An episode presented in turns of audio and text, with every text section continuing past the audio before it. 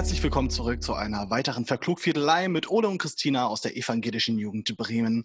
Heute mit zwei Gästen. Stellt euch doch mal direkt vor. Dorina, hi. Hi, ähm, ja, ich bin Dorina, wie Ole gesagt hat.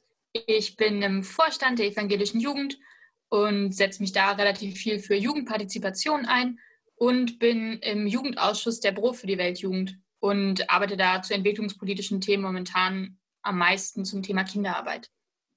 Mhm, cool, danke schön. Steffen, hi. Moin, ja, ich bin Steffen, FSJler der Jugendkirche Bremen aktuell noch bis Ende August und ähm, ja, ich setze mich, würde ich sagen, für Toleranz allgemein ein, äh, für meine Mitmenschen ähm, in der Arbeit sowie auch privat. Cool, danke schön. Christina, wer bist du eigentlich? Nein, Spaß beiseite. Erzähl doch mal, worum es heute so geht. Ja, moin. Es geht heute um den Banner, den ihr vielleicht in Bremen gesehen habt oder den Sticker, den ihr irgendwo schon mal entdeckt habt. Gott ist Liebe. Und ähm, es dreht sich rund um Liebe und dass Liebe stärker ist als Hass. Und ich würde einfach mal ähm, euch fragen wollen, also ihr Lieben, wie sieht's aus? Ähm, jeden Tag, also sobald ähm, wir aufstehen, würde ich fast behaupten, ähm, bekommen wir mit. Also allein, naja, jedes Mal, wenn ich Kaffee trinke, überlege ich, naja, äh, wo kommt der eigentlich her und wie leben die Menschen da und so. Also vielleicht ein bisschen übertrieben, also jetzt wirklich auch nicht jeden, jeden Tag, aber ähm, ich bin sehr dankbar dafür, dass es Kaffee gibt und zwar in diesem Maß und Ausmaß. Und ähm, ich würde aber etwas näher fragen wollen, ähm, wie es bei euch so aussieht, wo ihr Benachteiligung erlebt oder wo ihr es erlebt, dass Menschen sich anders fühlen, also aufgrund von ja, Pöbelei oder schief angeguckt werden oder Aussagen oder so. Was habt ihr so erlebt oder ja, was sind eure Beispiele? Ähm, also ich persönlich erlebe Ausgrenzung und Diskriminierung fast gar nicht. Also ich bin weiß, ich habe keine Behinderung, ich bin eine hetero-cis-Frau. Ich merke das manchmal, dass ich als junger Mensch komisch angeguckt werde, vor allem wenn ich in irgendwelchen Gremien sitze, wo alte Menschen sitzen, vor allem dann auch alte Männer, ähm, die dann meinen, ach, jetzt erzählt die schon wieder was von der Jugend und hahaha, Jugendpartizipation. Alte Aber, weiße Männer. genau. Aber deswegen merke ich es persönlich nicht, aber es begegnet einem halt irgendwie doch im Alltag. Also mir ist eine Situation total hängen geblieben, an einer Kreuzung, wo ich dann irgendwie stand. Und dann ist dann ein kleines Mädchen ein Fahrrad gefahren, relativ langsam, und ist ein weißer Mann hinterhergefahren. Und der hat das kleine Mädchen halt anscheinend als ne, nicht Deutsch gelesen und hat dann irgendwie, weil sie langsam gefahren ist, gesagt, scheiß Ausländer. Und es war halt einfach ein kleines Mädchen.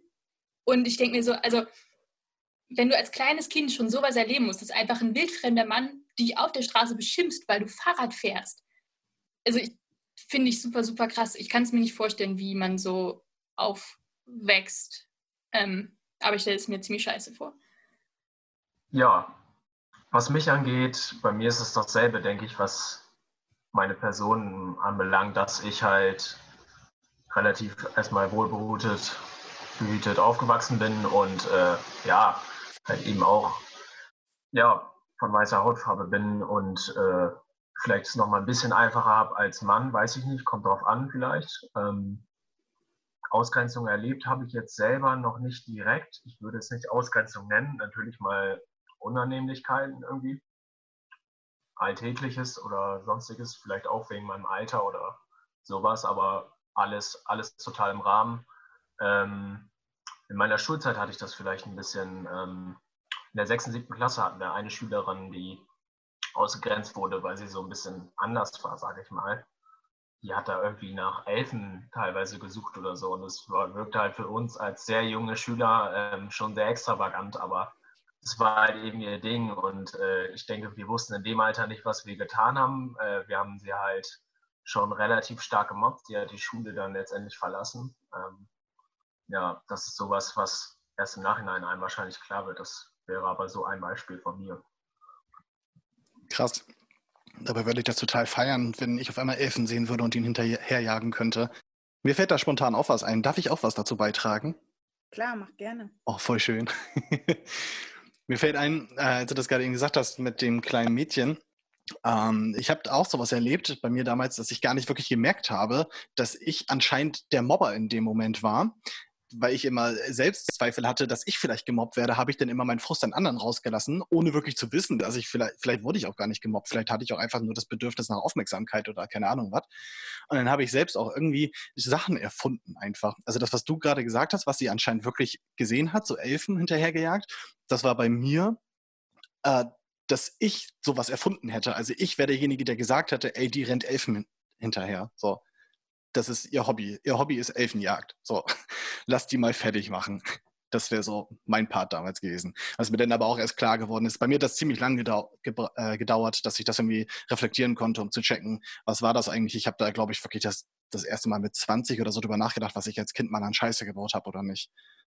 Ich habe das auch nochmal super krass in der Schule erlebt. Das ist mir auch im Nachhinein aufgefallen. Also ich hatte, war auf zwei verschiedenen Schulen, Mittelstufe, Oberstufe und viel mit, mit ähm, anderen Schülern, die halt eine Migrationsgeschichte hatte oder in die Familie gab es eine Migrationsgeschichte. Ich war aber auf dem gymnasialen Zweig und da waren es dann irgendwie weniger. Haha, vielleicht gab es ja Diskriminierung. Ähm, und da habe hab ich gemerkt, dass die Lehrer echt abfällig über die anderen Klassen gesprochen haben.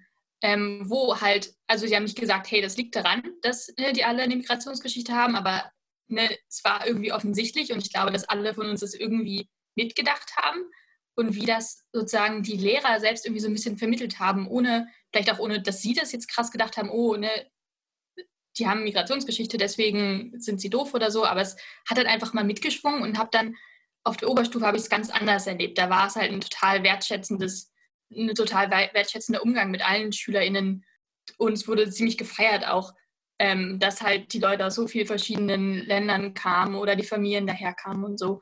Und habe ich im Nachhinein nochmal gemerkt, wie krass in der Schule das, oder in der Mittelstufe mir das eingetrichtert wurde und ich das halt dann irgendwie auch fünf Jahre lang relativ unreflektiert übernommen habe und immer gedacht habe, ach, die aus der anderen Klasse sind irgendwie ein bisschen komisch, weil es halt irgendwie so vermittelt wurde. So, und das finde ich halt echt, also ist im Nachhinein mir nochmal aufgefallen, wie ich da fünf Jahre lang mit dieser Haltung von wegen, ey, die sind komisch umgegangen bin, ähm, weil ich es nicht reflektiert habe und es mir irgendwie so vermittelt wurde.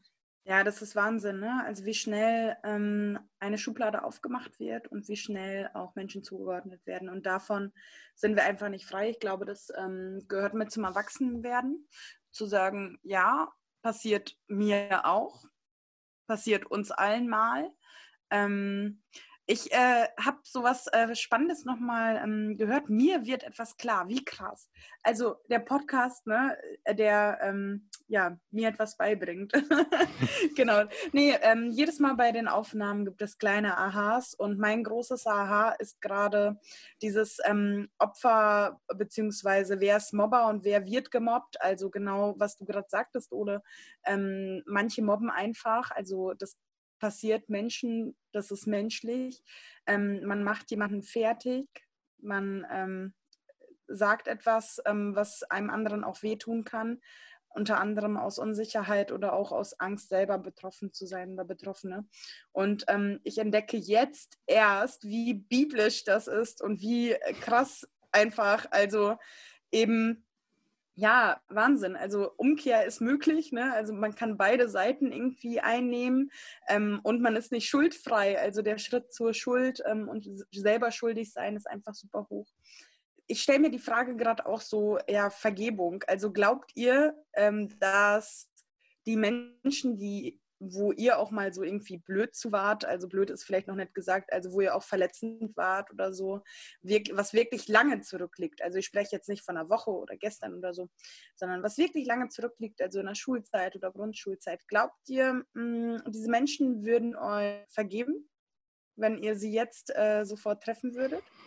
Leuten, die mir das angetan haben, würde ich, glaube ich, vergeben, weil es bei mir, wenn ich mal gemobbt worden bin und an das, woran ich mich jetzt zumindest erinnern kann, ähm, das war für mich nichts körperlich Schlimmes oder ich habe nicht das Gefühl, dass ich davon irgendwie einen negativen Knacks für mich mitgenommen habe oder so.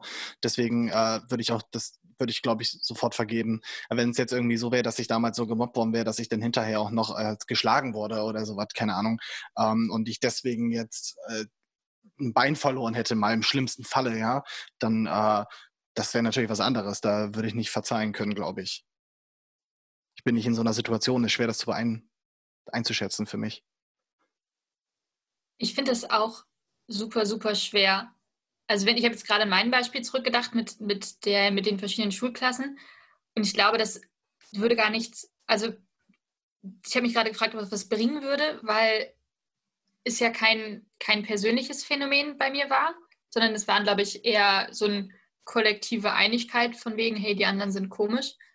Ähm, und so, und ich glaube, dass den Leuten dadurch auch natürlich, die haben das natürlich auch gemerkt, dass da irgendwie ne, die Gymnasialkasse dachte, sie wäre besser als andere. Ähm, und das fünf Jahre lang zu erleben, ich glaube, das gibt einem schon irgendwas mit, so ein Gefühl von, also vielleicht glaubt man das ja dann sogar selbst irgendwann. Ähm, oder so, und ich glaube, deswegen wäre da Vergebung ist für mich ganz das, weiß ich nicht, falsche Ansatz, weil das der Schaden, der da passiert ist, dadurch, dass Leuten ne, fünf Jahre lang oder ihre gesamte Schulzeit irgendwie gesagt würde, hey, du bist weniger wert oder du kannst nichts oder so, da bringt keine Vergebung oder was. Auf jeden Fall super schwer, super, super schwer zu beantworten, auch äh, ganz ähm, provokant gefragt und erstmal groß gefragt. Ähm, ich glaube, es tut allein schon gut äh, zu, zu wissen oder zu hören. Ja, wie kriegt man Gewissheit darüber? Ne? Also ich glaube, es ist schon ein großer Schritt, wenn wir das einsehen, so, also wenn wir es reflektieren und wenn wir uns ähm, dann auch verändern und für Liebe einstehen, statt nämlich ähm, weiterhin, ja, für Hass ist auch krass gesagt, es ist nicht sofort Hass, aber ähm, gegen Pixeligkeiten, gegen Mobbing, gegen ähm, einfach Kacke zu anderen sein. Also wie es so schön letzte Woche hieß, also am Sonntag, am 5.7. war das, glaube ich, ähm, war der Predigttext Überwinde das Böse mit Guten. Und ich glaube, das äh, kann einiges irgendwie, ja, ein Wegweiser einfach sein für uns, ne? für uns Christinnen, aber auch allgemein in der Gesellschaft. Also ich träume von einer Bahn, wo das draufsteht. Denn meine Geschichten kommen ganz oft aus der Bahn. Ich erlebe ganz irre Sachen da, ähm, manchmal auch positiv irre, ähm, wo sich Menschen auch ähm, gegen ähm, Rassismus auch einsetzen, gegen Antirassismus, äh, also gegen Rassismus im öffentlichen Raum. Und ähm, ich erlebe ganz viel Positives, aber ich bin immer wieder erschrocken, wenn ähm, zum Beispiel äh, eine Frau mit äh, Kopftuch angemotzt wird oder so, einfach aus dem Nichts. Genau, das ist immer wieder sehr überraschend. Welche Sätze und Mottos helfen euch vielleicht ähm, oder begleiten euch. Vielleicht sind es auch Lieder, Liedtexte, Bilder, Memes, die ihr mal gesehen habt, euch ähm, gegen Ungerechtigkeiten, gegen Diskriminierung, gegen Hass, das Böse im Alltag ähm, einzusetzen. Also ich kann jetzt, kann jetzt glaube ich, keine, gerade frei heraus, keine expliziten Künstler oder Lieder nennen, wenn man so ein bisschen in der Schiene bleibt. Ähm, bei mir ist es, glaube ich, einfach so ein bisschen mein Umfeld und weitere Vorbilder oder halt eben Berühmtheiten, die, die mir das auch so ein bisschen vorgeben, weil so ein bisschen äh, schaut man sich ja immer was ab und klar hat man eine eigene Meinung, aber das ist das so bei mir. Ich habe da, glaube ich, nichts Spezielles, nichts Explizites, aber ja, so in die Richtung. Fällt dir ein Vorbild ein, ähm, das du nennen könntest, Steffen? Sicherlich, aber ich glaube, ich stehe da ein bisschen auf dem Schlauch. Ich war total fasziniert. Letzte Woche habe ich ähm, Konfirmandinnen dazu gefragt und ähm, wir lernen ja einiges in der Schule auch. Ähm, einiges vergessen wir auch, vieles. ähm, und ich war ganz fasziniert. Ein Jugendlicher sagte, mein Vorbild ist, was das angeht, irgendwie total Martin Luther King. Und ähm, oft wird dann auch genannt, ja, äh, meine Oma. So, ich glaube, ähm, es wird auch oft meine Oma genannt, weil einfach dieses, ja, die kann verzeihen, die nimmt mir das überhaupt nicht übel, dass ich total doof und scheiße war mal. Oder halt die, auch die eigenen Eltern. Aber ähm, ich glaube, also für mich ist es nicht so, ähm, dass ähm, ich habe keine Großeltern mehr und meine Eltern oder meine Oma ähm, würde ich nicht nennen so, aber es ist mega schwer, so eine Person zu benennen. Das kann ich voll verstehen. Ähm, was mich beeinflusst hat, vor allem in meinem Engagement zum Thema Kinderarbeit, ähm, ich habe vor, weiß nicht, zwei Jahren oder einem Jahr oder so von einer Studie gelesen. Ähm, die, da wurde verglichen, wie unsere Welt momentan ist und wie gut gerecht sie sein könnte für alle Menschen auf dieser Welt. Und dann ähm, wurde halt im Trend festgestellt, dass die Schere zwischen wie unsere Welt ist und wie unsere Welt faktisch sein könnte durch die Entwicklung, die wir haben, dass die Schere immer weiter auseinander geht. Das klingt natürlich erstmal ziemlich scheiße, ähm, aber es hat mich dazu bewegt oder ich habe in meinem Engagement zum Thema Kinderarbeit auch gehört von alten PolitikerInnen, die gesagt haben, ja, wir schaffen das nicht, Kinderarbeit bis 2025 zu überwinden, das dauert, ne, brauchen da viel länger für und oder auch von irgendjemandem gehört, na, die Kinder müssen ja arbeiten, damit sie irgendwie überleben können und irgendwie gar nicht das ganze System dahinter hinterfragt, ähm, warum Kinder momentan überhaupt arbeiten müssen. Aber was mich, was mich aus dieser Studie oder was ich da mitgenommen habe, ist, dass eine bessere Welt möglich ist. Also dass faktisch jetzt, wir können einfach morgen oder heute anfangen und eine bessere Welt ist möglich, faktisch realistisch. Und ich, das hat mich sehr motiviert in meinem Engagement, zu wissen, das, was ich da fordere oder das, was ich will und was ich mir vorstelle, ist gar nicht utopisch, sondern das kann alles Realität werden. Kennst du noch den Ärzte-Song? Ist es äh, hier deine Schuld? Ja. ja. Ja, ich muss da jetzt dran denken die ganze Zeit. Danke, dass du mir diesen Ärzte-Song nochmal erklärt hast. es ist nicht deine Schuld, dass die Welt so äh, ist, wie sie ist. Es ist deine Schuld, wenn sie so bleibt. Ne? Also jetzt nicht wortwörtlich, genau, aber auch diesen Song könnt ihr in den Shownotes nachschauen. Ein Ohrwurm, äh, total, aber der macht für mich gerade, ähm, bekommt ja auch eine neue Bedeutung, Dorina. Ja, ja. Ich habe äh, auch noch so ein, äh, mir ist gerade eingefallen, es gibt ein Buch, das heißt Utopien für Realisten äh, oder Utopie für Realisten, ganz genau weiß ich gerade nicht, äh, packe ich auch mit in die Show Notes. Da geht es auch darum, vor allem um so ein großes Thema mit dem, ähm, mit diesen, äh, wie nennt sich das nochmal? Ach genau, bedingungslose Grundeinkommen und solche Geschichten, was ja auch ganz viel dazu beitragen kann, dass es schnell sehr viel besser wird, äh, was ja auch schon äh, wissenschaftlich belegt ist, dass es äh, funktionieren kann, wenn man es einfach mal machen würde.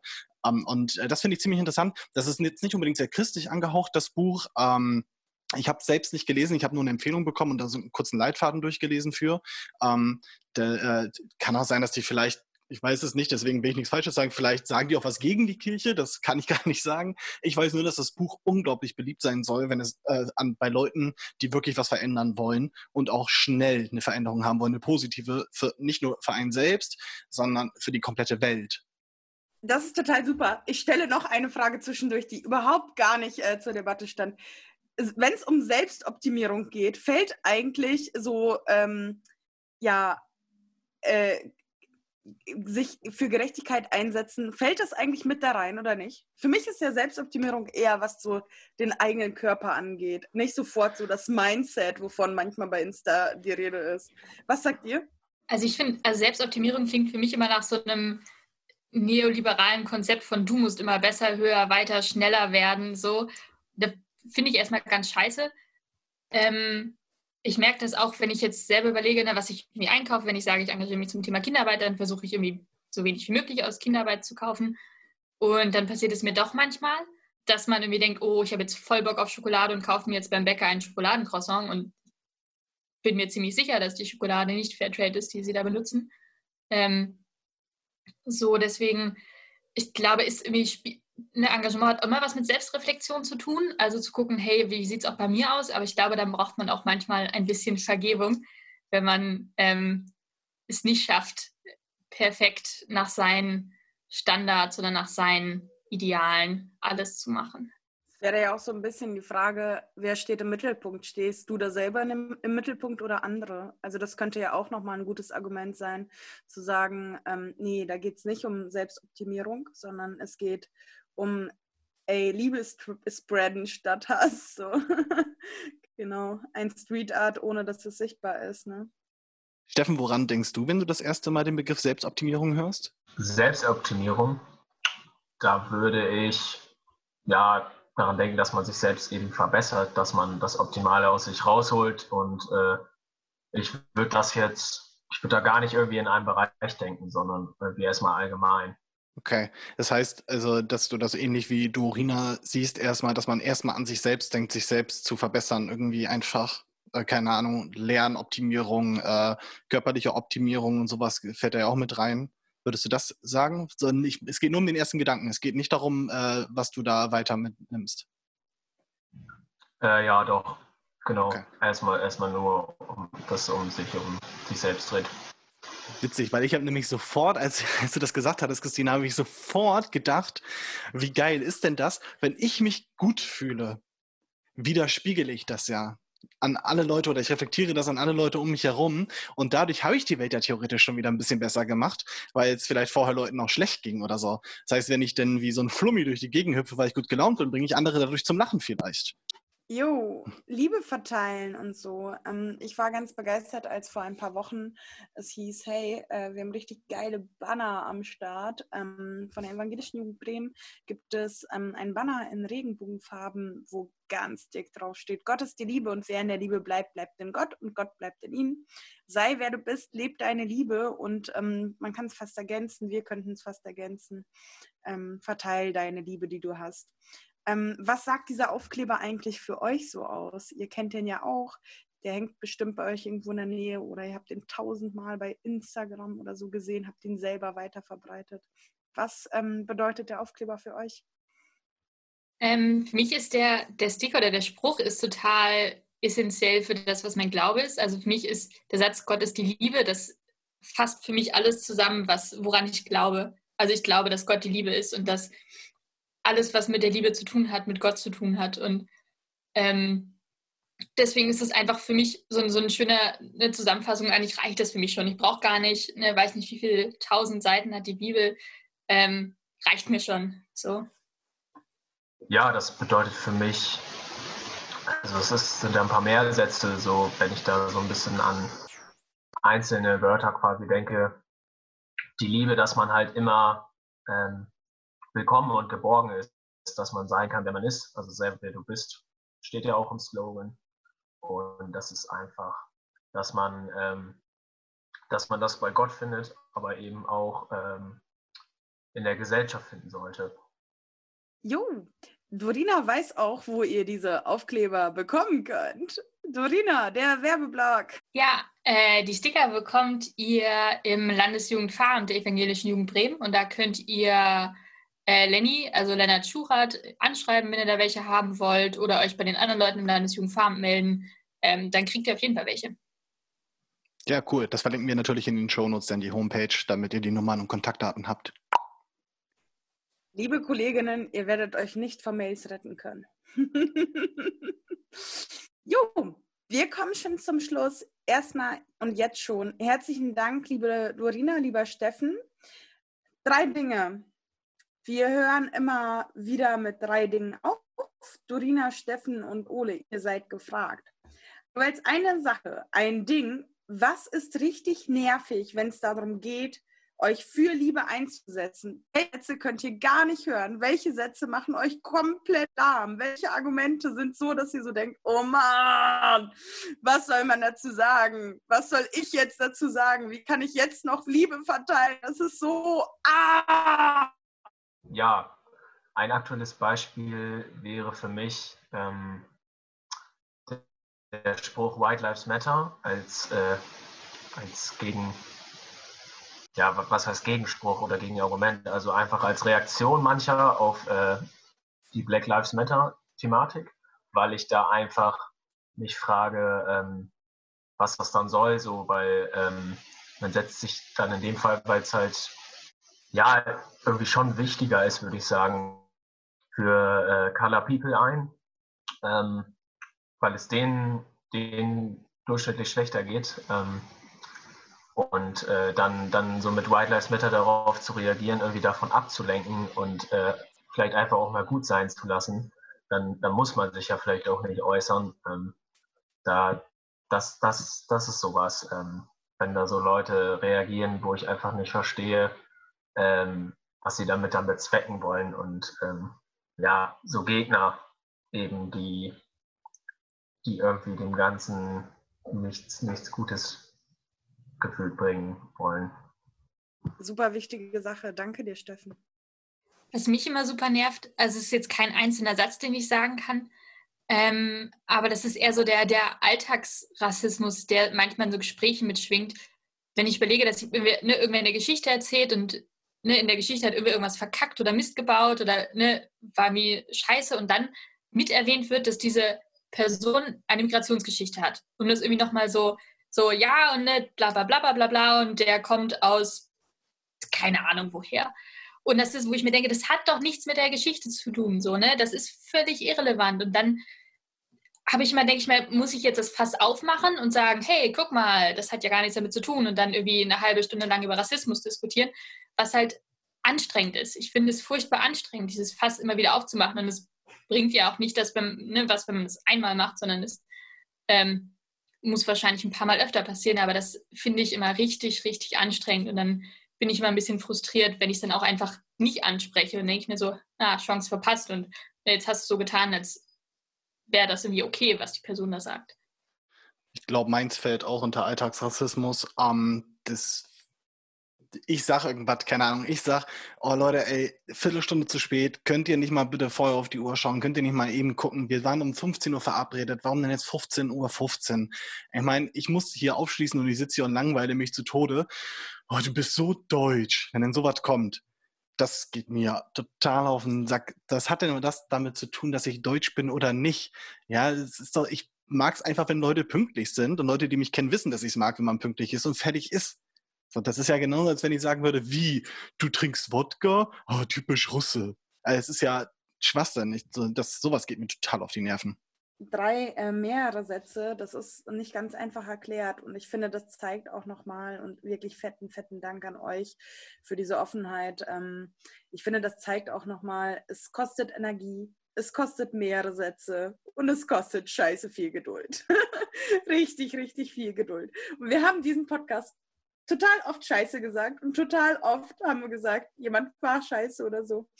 Einfach, ähm, um das nochmal abzurunden, weil uns manchmal die Worte gefehlt haben. Also das war wunderbar mit euch. Ähm, und es war so intensiv, dass uns einfach echt, entschuldigt, liebe Zuhörerinnen und Zuhörer, es fehlten uns manchmal die Wörter.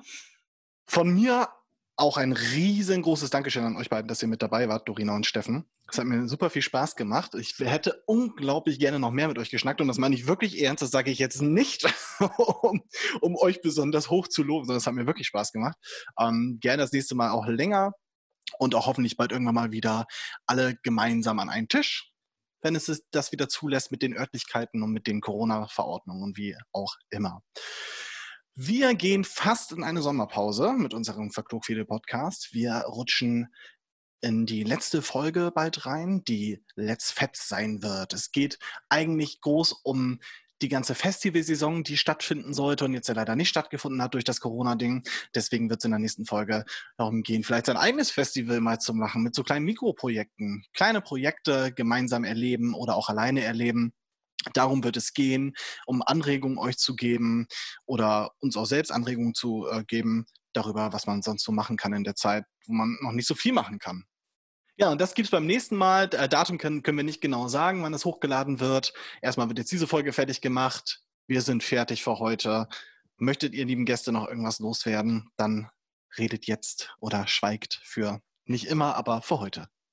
Also jetzt voll Klischee, aber natürlich mit ja nochmal Danke sagen, dass ich da sein durfte und mit euch quatschen durfte und es war echt, echt nett. Also und natürlich total ne, voll das Scheißthema, über das wir gesprochen oder nicht ein Scheißthema, aber Scheiß Diskriminierung und so, aber ähm, das Gespräch war trotzdem ziemlich, ziemlich nett. Ja, von mir auch nochmal danke. Ähm, hat mir Spaß gemacht, das erste Mal jetzt dabei gewesen zu sein. Ähm, ja, ich weiß, das eine oder andere Mal haben mir vielleicht so ein bisschen die Sätze gefehlt, aber das hatten wir auch am Ende nochmal gesagt. Das kann nochmal passieren bei so einer Thematik. Aber sie ist halt total wichtig und ich finde es super, dass wir da heute drüber gesprochen haben. Cool, danke euch beiden. Und vielleicht hören wir euch ja auch mal wieder bei uns hier in dieser Runde, wenn es denn weitergeht.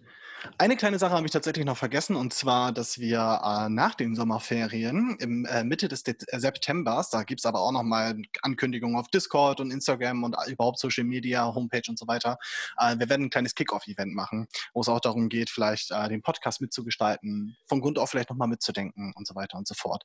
Dafür gibt es dann aber nochmal mehr. Seid gespannt. Wir freuen uns auf Rückmeldung von euch, wie immer, äh, an die E-Mail-Adresse, die wir in die Shownotes einblenden oder äh, Christina und mich auf Discord anschreiben, Ole oder Christina. Und äh, ansonsten war es das jetzt wirklich für heute. Es war mir ein Fest, meine Lieben. Ahoi.